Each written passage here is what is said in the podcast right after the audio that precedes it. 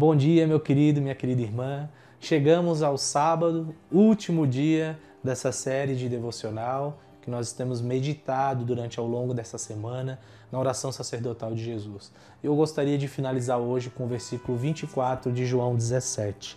E o texto diz assim: Pai, a minha vontade é que onde eu estou também estejam comigo os que me deste, para que vejam a minha glória que me conferiste, porque me amaste antes da fundação do mundo. Meus amados, essa, esse trecho da oração, ao meu modo de ver, é, é o trecho que eu mais fiquei impactado, digamos assim. Porque a oração de Jesus aqui é um pedido extraordinário. É a vontade de Jesus que nós compartilhemos de um relacionamento com Ele, com o Pai. Do relacionamento amoroso. Ele fala que Deus, o Pai, amou Jesus antes da fundação do mundo. Ou seja, o Deus Trino compartilhava entre si um amor inigualável e agora ele estende esse amor a nós. E isso me lembra das bênçãos espirituais da salvação que nós recebemos em Cristo Jesus. Ou seja, é vontade de Jesus que desde já nós possamos experimentar a eternidade, a vida eterna.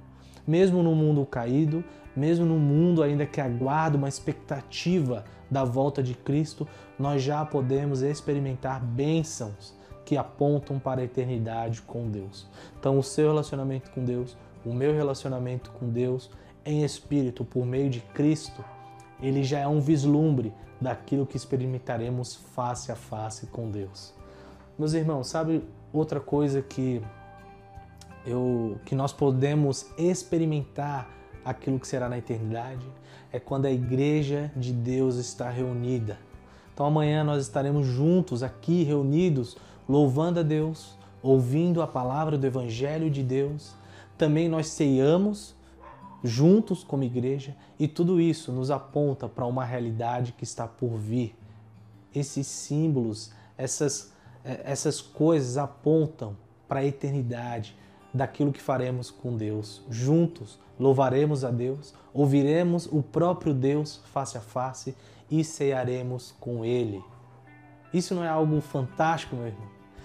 Então, amanhã espero você junto comigo, junto com a Igreja Batista Vida Nova, para desfrutar um pedacinho da eternidade com Deus. Deus te abençoe e um grande abraço.